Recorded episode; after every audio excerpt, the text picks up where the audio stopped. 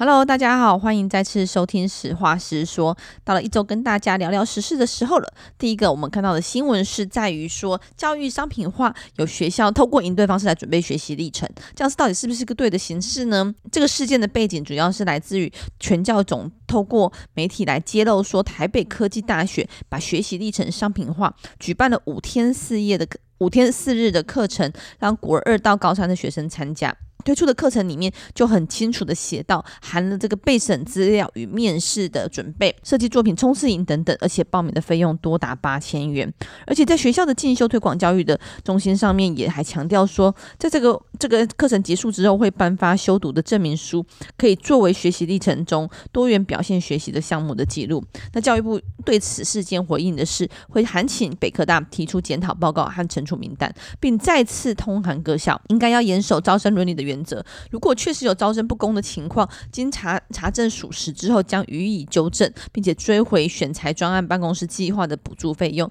严重者也可以纳入审查学校招生名额总量以及相关惩处办法的呃相关的奖助。相关的奖补助办法的依据，那我们看到这个事情呢，其实主要是来自于说，呃，为什么大学不不能都推出这样的课程？它就是有点像球员兼裁判，就是说，如果他参加这个课程，然后准备好这些资料，然后同时有这样的证明，然后过未来之后又申请同一所学校，那学校会不会就因此让他比较有机会能够真透过这样子的选材计划进到这个学校来呢？所以恐怕这样的方式就有点像是变相在买这个入场券的概念，其实是我觉得非常不支持也非常不赞同的。但我觉得回到这件事情来谈的是，大家对于这个教改，或者是对于学习历程，到底有什么样的想象？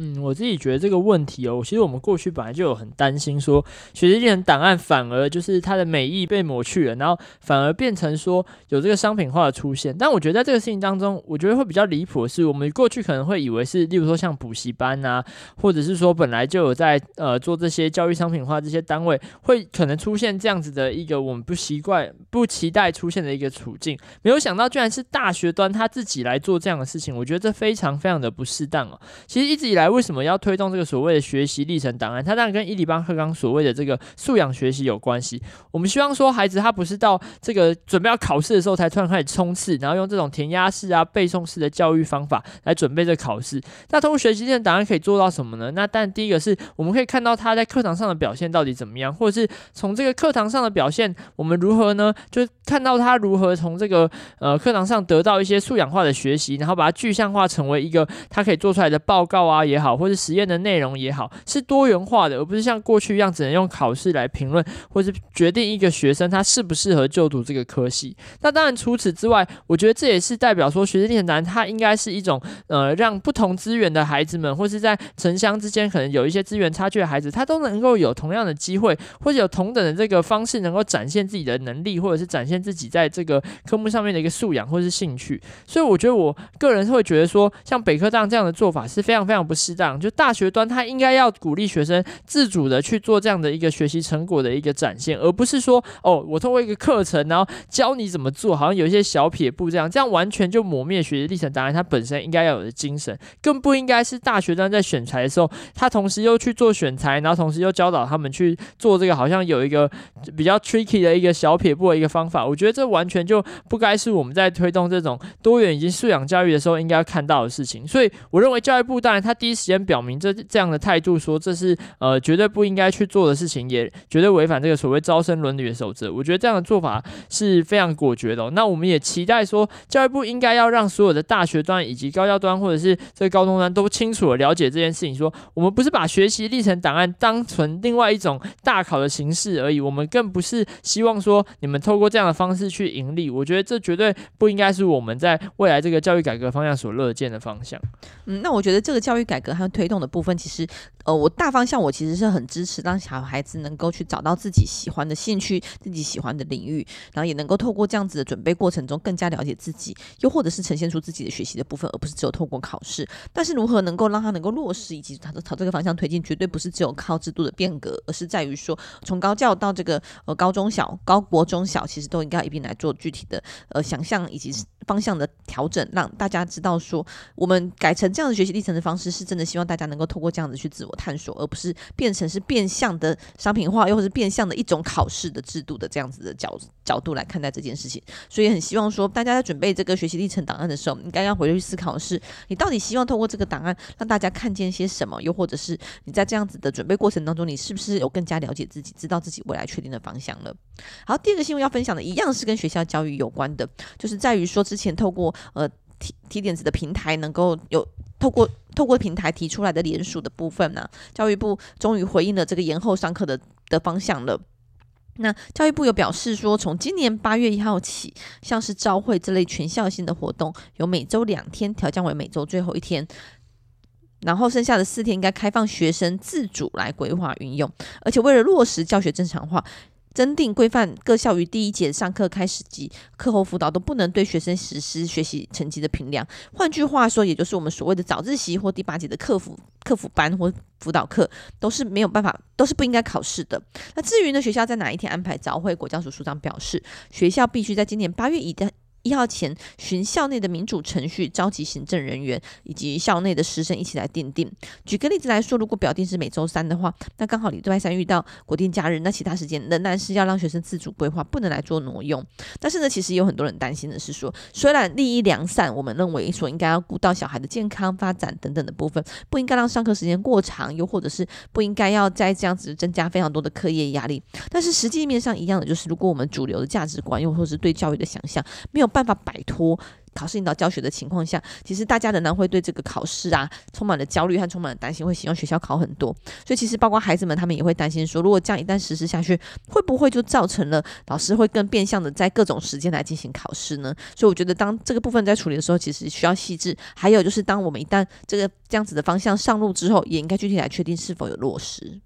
嗯，我自己觉得这个政策方向，我觉得当然一部分必须肯定教育部它正确的回应，或者说具体的回应这个民间团体一直以来的诉求跟讨论。其实这个上课时间呢、已经不是从第一天开始做这样子的一个倡议。我们一直在谈说，台湾其实是这个全可以说是全球这个学生在学校的这个在校时间最长的一个国家。我们可能学生七点多就要到校，然后如果再加上第八节的话，八点才能离开学校。那一整天的时间在学校，我们又很少这个体育的活。活动也比较少，过去大家也会开玩笑说，体育课跟音乐课都变成数学课了。那更不用说我们的课，这个社团活动啊，也相对来说是也跟其他国家比较是比较少的。所以学生长时间的坐在这个课堂当中，那这么长时间的学习，对学习效果来说真的好吗？其实一直以来都有很多的专家去说，如果这个所谓的睡眠时间过短，它不只是对于这个身心健康有影响，甚至对学习的表现也不一定是一件好事情。所以我觉得方向上来说，我们是也愿意肯定教育部在这方面做的努力，但当然，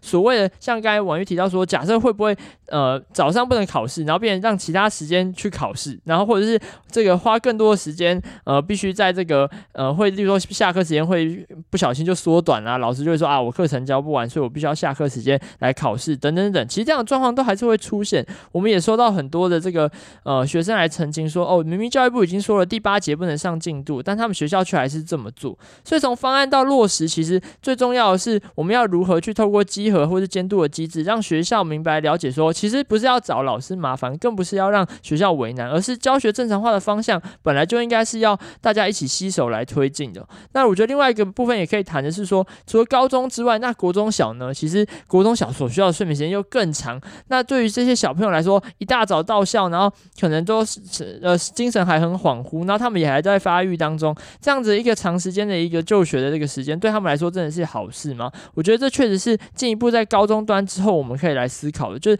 即使对小朋友来说可能会有一些配套，例如说，嗯，家长们可能因为会担心接送的问题啊，那教育部也应该去思考，是说，诶，学校能不能比较弹性的来让这些学生，是例如说提早到校的学生可以做一些自主的规划。那如果说正常的这个到校时间可以向后延后，那让可以方便接送的家长也可以让这个这个时间往后延。我觉得这都是有弹性，也也可以有讨论空间的。嗯，那我觉得这个部分在国小的部分，我觉得大可以。不用太担心呐，因为我的想象是说，呃，很多家长会说，那如果要延后上课的话，学校是不是呃，如果要延后上课的话，家长们是不是也要延后上班才有办法来接送小孩？因为高中相对来说，他自主性比较高，大部分是自己上下学的。但国中小有很多人是靠家长接送的。那我觉得这并不代表说你不能在这个时间到校啊，因为比如说，呃，国小的。有好几天在低年级有好几天，其实下午都是没有课的情况，仍然会有这个课后辅导班集中来管理或集中来检确认他们的安全，然后又或者是社团的发展等等。我觉得如果一样的状况适用在早自习或早自修的时候，让大家有需要的情况下可以依然维持原本时间到校，有这样子的弹性，我觉得是蛮好的。那最后呢，就是要提醒大家一下说，有家长特别担心的是说，呃，我们一直喊着自主学习会不会沦为放牛吃草？当然，我觉得这真的担心是是合理的，就是不免会想到说，如果没有外部的约束的能力，小孩会不会就放空了，会不会就完全不动作了等等。但我觉得这其实反而是更需要在小学时候，或者是比较从小就开始让他们练习自主学习，因为我们会看到说，台湾过去很多时候在大学段大家都会说有你玩四年，因为一旦放开了之后没有规范，就会玩个不停，然后完全忘记了自主学习和规划。所以这件事情其实是需要练习的，所以倒不是说不能从小练习，而是说的确从严到松的情况下，当然可能会有一个过渡期，但是我觉得这个方向基本上是对的，因为我自己觉得自主学习动力很强，很重要，所以我觉得这部分我是我是蛮支持的。好，接下来呢是在这个生理用品的兑换券，因为这周是三八妇女节，那台北市也从在这个时候宣布，从三月七号开始，每个月会免费提供价值两百元的生理用品给国中女生，只要透过台北市绑定的 APP 指定到这个莱尔富就可以进行兑换。那我们看到说，其他县市政府其实有类似的做法，比如说嘉义市政府就透过采购卫生棉送到公立学校的健康中心，提供小学三年级到国中三年级的学生免费索取。那台南市则是在去年。年八月就试办了三个月的登月计划，免费的提供生理用品给弱势家庭的女性以及偏乡的女学生，并且在市政中心和区公所的公厕都会放置卫生棉。那这部分主要是透过这个林义营委员跨党派的咨询、联合咨询来要求市政府编列相关的预算，设置了校园内的免费贩卖机。那高雄市啊，还会或者是我们看到国外类似类似像苏格兰有类似的做法。那苏格兰其实更积极的来提供免费供应的部分，规定学校和政府的各级单位都要免费的义务提供这样的生理用品。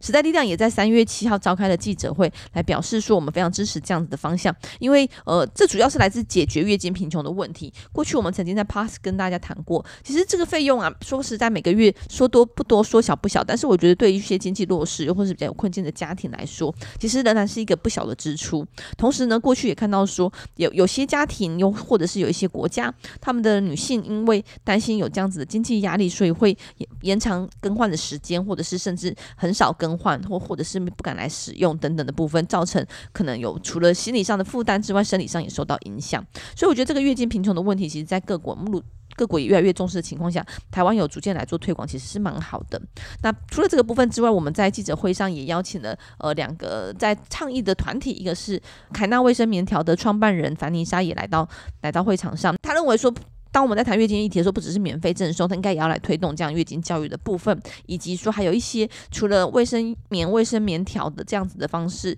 之外，其实还有一些很多的用品，希望能够让女性有更多的选选择权，其实都是很好的。那又或者是说，站在一个比较环保的考量上，像有一些是非一次性的使用的部分，他也觉得很可以。欢迎大家，也鼓励大家来做尝试和使用的。那另外一个业者是另外一个团体是在爱女孩的爱女孩的协会，那他们主要是在协助妇女们自己来制作布卫生棉，那希望能够通过这样的方式减低大家需要去购买卫生棉的这样的经济压力。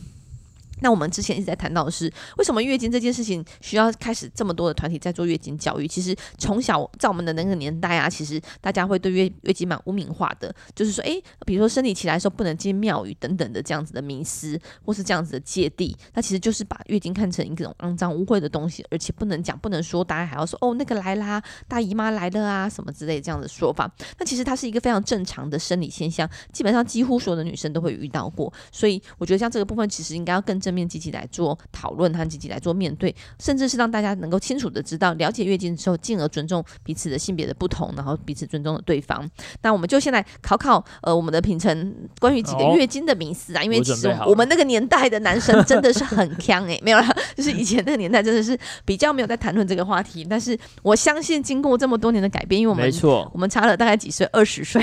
啊、哦，没有啦，十五岁太多了吧？我们相差了十五岁，不是因为最近因为那个库龙的话题，我们在讲说当年流行的歌，一九九六年发行，结果他就回答我说：“哦，那时候我还没出生。”那我备受刺激。我知道兴隆啊，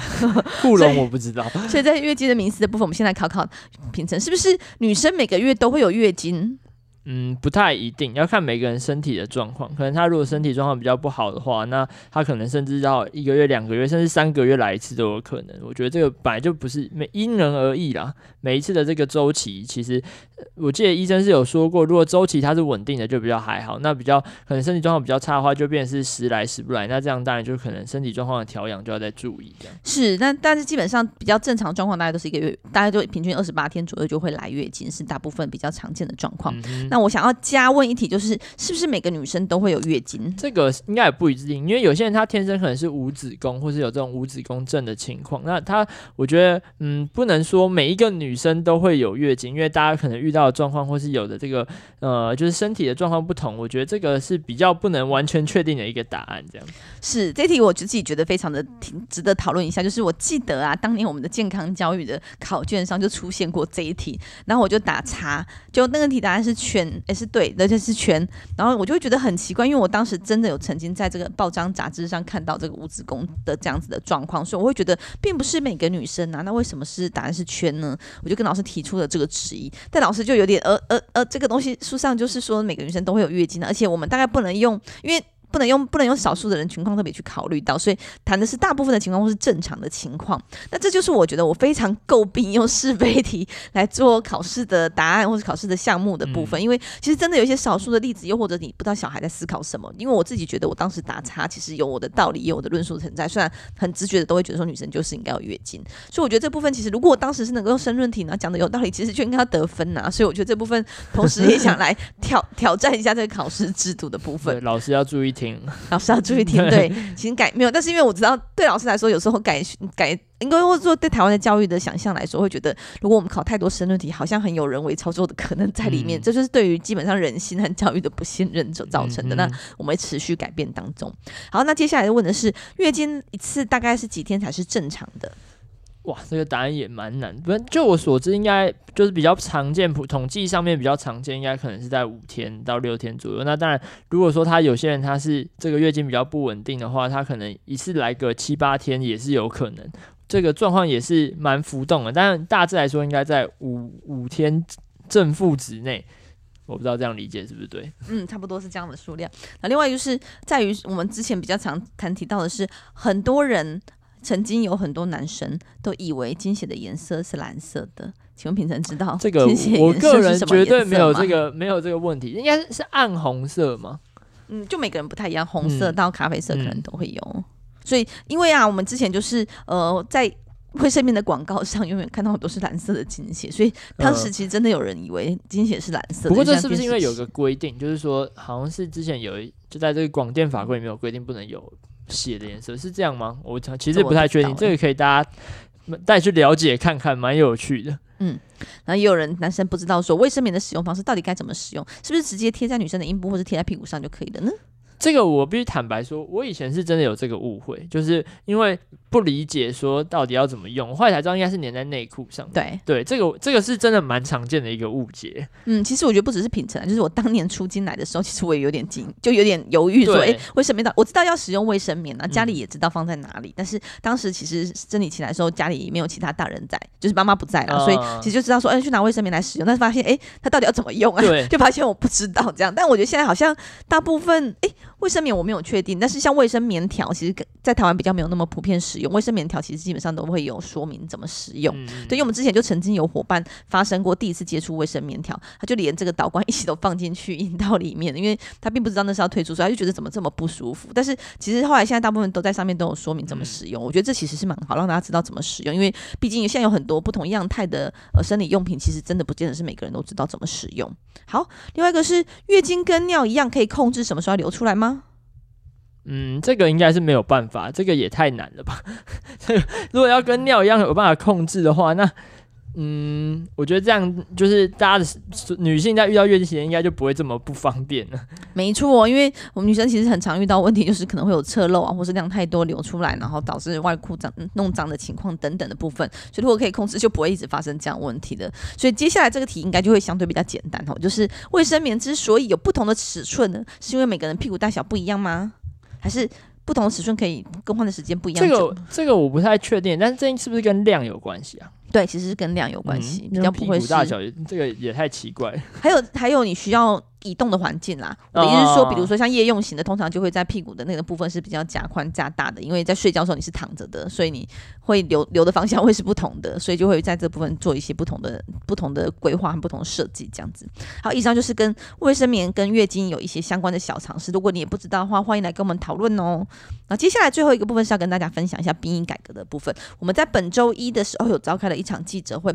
我们认为说现在大家都因为俄乌的危机，特别的啊回头来检视台湾的国防。到底够不够？我们也认为说，在台湾一直以来，其实长期都是处在一个相对比较变动的环境，又或者是我们一直在面对中国的中，我们一直在面对中共的威胁之下，其实必须要好好思考这个问题。而且像台湾是岛屿嘛，所以其实要逃走或是要调 要要有陆陆战，其实都有一些先天上的环境的限制等等的部分。所以其实陆陆续续都有人喊出全民国防，或是。或是全民皆兵的这样的议题，但是全民国防到底是什么，却没有好好的细致来做讨论。那时代力量其实在这边就召开几场记者会，我们认为说，在少子化的情况下，常常备的兵力兵源不足，我们是不是应该来考虑来增加我们的呃替代役的时间要增加？因为尤其是现在四个月的替代役的时候，其实很难做好很多基本的军事训练，又或者是更需要立刻来改革的是，当过兵的男生为什么都觉得很反对当兵？就是在于那四个月其实没有增加到对于军事的。了解反而都是什么拔草、扫厕所啊等等，略略有一些体能训练，但是很显然的，包括呃训练的内容其实都有可能不符合需求。包括说我们的邱显志委员之前曾经曾经咨询过的，就是为什么我们现在还在练刺枪术？因为现在早就不是一个靠刺枪术在打仗的时代了。真的要用到刺枪术的时候，大概已经是。这个战争最后最后对对很默契最后的抵挡了，对，因为他们都会用枪啊、用武器啊、嗯、用飞弹等等的部分在做进行，所以这个军训的内容、兵役的内容其实非常需要做检讨。那这除此之外，相对的是我们的兵员够不够，以及说战力够不够，其实都必须要做讨论。以及说像我们自己在思考的，就是说我作为一个女性，如果当这样子的战争或是台湾危机真的发生的时候，为我们能为这个国家做些什么？我们能为孩子做些什么？其实我们完全不知道自己有具备什么样的能力。那我们也看到说，在这个军事的训练当中，或是全民国防的这样子的概念当中，并不是只有军事训练，可能还有很多的部分，包括急救啊、护理的处理呀、还有这个呃保护自己的方式啊，还有这些战备的物资的准备啊等等，其实都应该变成是这个全民国防的概念之下。所以，包括说我们最近也看到说，有些人开始问说，你知不知道你家防空洞在哪里？或者你知不知道你家附近的防空洞或是逃难空间在哪里？其实都是蛮需要。我们在台湾的环境下，要平常就准备好这些知识，我觉得是比较好的。所以我们就提出了几个具体的主张，包括说强化义务役退伍军人的后备战力，让征兵制恢复一年。然后第一个是启动军事训练，教招的部分训练内容应该要全面的改革，不要让大家认为当兵就是浪费时间，同时也成。同时也成为大家的共识，说，诶，其实真的不应该去当兵。那第三个是应该斟酌国家安全，然后社会社区发展的需要，女性也应该纳入多元形式的义务役的参与，能提升我们总体的战力。所以，女性女性的部分当然是过去长期以来会认为，呃，这样子的环境又或者训练内容其实不符合女性的部分，像是光是这个设备的部分等等，就比较不符合女性的需求等等。又或者是的确我们一直在推动性别平权，希望能够大家一起分担家务，一起分担养儿育的责任，但现实环境上。目前仍然很容易把养儿女的任务放在女性的身上，而而孩子其实是我们国家很重要的未来的资源等等的部分，也是我们必须要守护的对象。所以女性的部分可能就可以考虑多元形式，像我们看到有些国家，他们可能采取的方式就是长达一年，但是是每周训练的方式来进行等等的这样多元形式，我觉得都很重要。那我们也预计在本周五会召开一场记者会，记者会内容主要就是针对我们刚才提到的几个问题来做一些讨论。嗯，我觉得这个台湾的国防问题已经是这么多年来大家都一直在思考跟讨论的问题。但我自己也觉得台湾人其实多少有一个侥幸心态，因为就是看着最近乌克兰这个战争，就是台湾人虽然有产生一点危机感，但我们好像一直觉得，因为战争已经很久在我们身上没有真正发生实际的军事冲突，我们慢慢觉得说，哦，这件事情好像离我们好像很远。但其实每一天都有共机来扰台，每一天中共都还是威胁说对台湾要有这个采取这个军事。行动，所以其实我们绝对不能放松我们的警这个警惕，我们也绝对没有办法，就是把这件事情置之不理。就是这个随时，当然我们绝对不会主动的挑起战争，但我们也绝对应该要做好准备。当战争来临时，我们每个人都知道自己的角色是什么，那整个国家应该要用什么样的方式去动员？我觉得这个是现在在这个成所谓成平时刻，我们就必须要先想清楚，否则等到战争真的发生的时候，一切都已经来不及了。那我觉得具体来说，像刚才婉諭提到的几个点，我觉得这个很。重要是说，我们如何让军事训练变成一个有效率的训练。就当然，第一个，现在这个四个月的时间是不是不足以这个呃培训出这个足够嗯真的上战场的时候能够为国家这个守护台湾的这个义务役军人？那除了这之外，我们在这个军事训练的内容有什么是要改进的？那我们的那个训练方向到底要朝向什么？我觉得这个所谓现代化的战争当中，这个军人或者这个实际上在这个呃持枪的这种陆军的军人，他们如何发挥战力，或在战争中如何在台海这样子一个环境当中如何守卫国家？我觉得这都必须要一个很呃具体的讨论，也需要一个现代化的一个思考方式，而不是还回到过去这种这种这种近这个近身交界的战争模式。我觉得这已经是一种过时的也这个落伍的想法。那再来是说，我觉得这个作为全民这个国防的一份子。每一个人都应该在这个全民国防当中有不同的角色，就不一定是要拿着枪、拿着刀才能是守护国家。那其实。这个在随着我刚才提到的这种现代战争的形式来看，其实有很多事情是我们可以做的。就例如说这个后防的人员啊，这个急救的这个技术啊，甚至是你是一个民平民，那战争来的时候你要怎么去逃难？我觉得这个多数人，包含我在内，我自己都不是非常了解。那像我相信那天就是这几天也有很多的这个委员在这个议场当中向这个苏院长咨询，甚至像苏院长他也不一定知道说战争来临时，例如说防空洞在哪里，那一个平民他能够做些什么？其实，在乌克兰战争当中。我们看到乌克兰政府开始在教育民众说：“诶，你要做什么样的一个事情？甚至你可以做一些简单的敌我辨识的训练，甚至透过你这个影像的记录，也能够成为国家未来在这个面对这个战争的时候，能够作为一个国际诉讼的一种依据。我觉得这样的内容其实都很需要国防部具体的来告诉人民说，我们可以做什么。那如果说我是一个这个在这个疫情当中的这个义务役，那除了维持我自己的身体状况之外，我可以到哪里去维持我的这个战呃这个。”技战术的一些训练呢？那如果我什么都不是，我不是义务役，那我过去可能也不符合这个当兵的资格，那我还是可以做些什么？这些内容，我觉得具体的讨论绝对是必要的，也是我觉得现在在台湾社会当中比较缺乏的一个氛围，就大家好像避而不谈，就视为这件事情不存在。但是其实这个威胁是一直都在，而且数十年来对社会这个不管是任何层面的每一个人都还持续造成影响的。到这个俄乌战争的时候，其实当时大家也会很多国家也判断说不会打起来，但他真的就打起来了。所以我觉得当这个这个部分发生的时候，全民其实都应该要有保卫国家的义务。那我们刚才提到的这个多元形式的参与的部分，不只是为了女性来做考量，其实还有一些过去因为生理限制、身心限制无法履行兵役义务的男性，也应该要有这个多元参与的管道。而这个所谓的多元参与，当然不只是指在战战时上前线最直接面对战争的这些一线的一线的。呃，军事技能之外，其实还有包括后备战力的部分，还有多元的这个协助的部分，其实都可以尽快来做处理。像是刚才提到的，除了战术的学习、设计的学习之外，还有急救啊、救灾啊、防灾啊等等，其实都应该一并来做努力。所以我们会希望说，这部分能够具体讨论出来，我们的国防应该朝哪个部分来做改变。那也希望大家跟我们一起关注这个议题。谢谢大家，那今天的节目就到这边喽，拜拜，拜拜。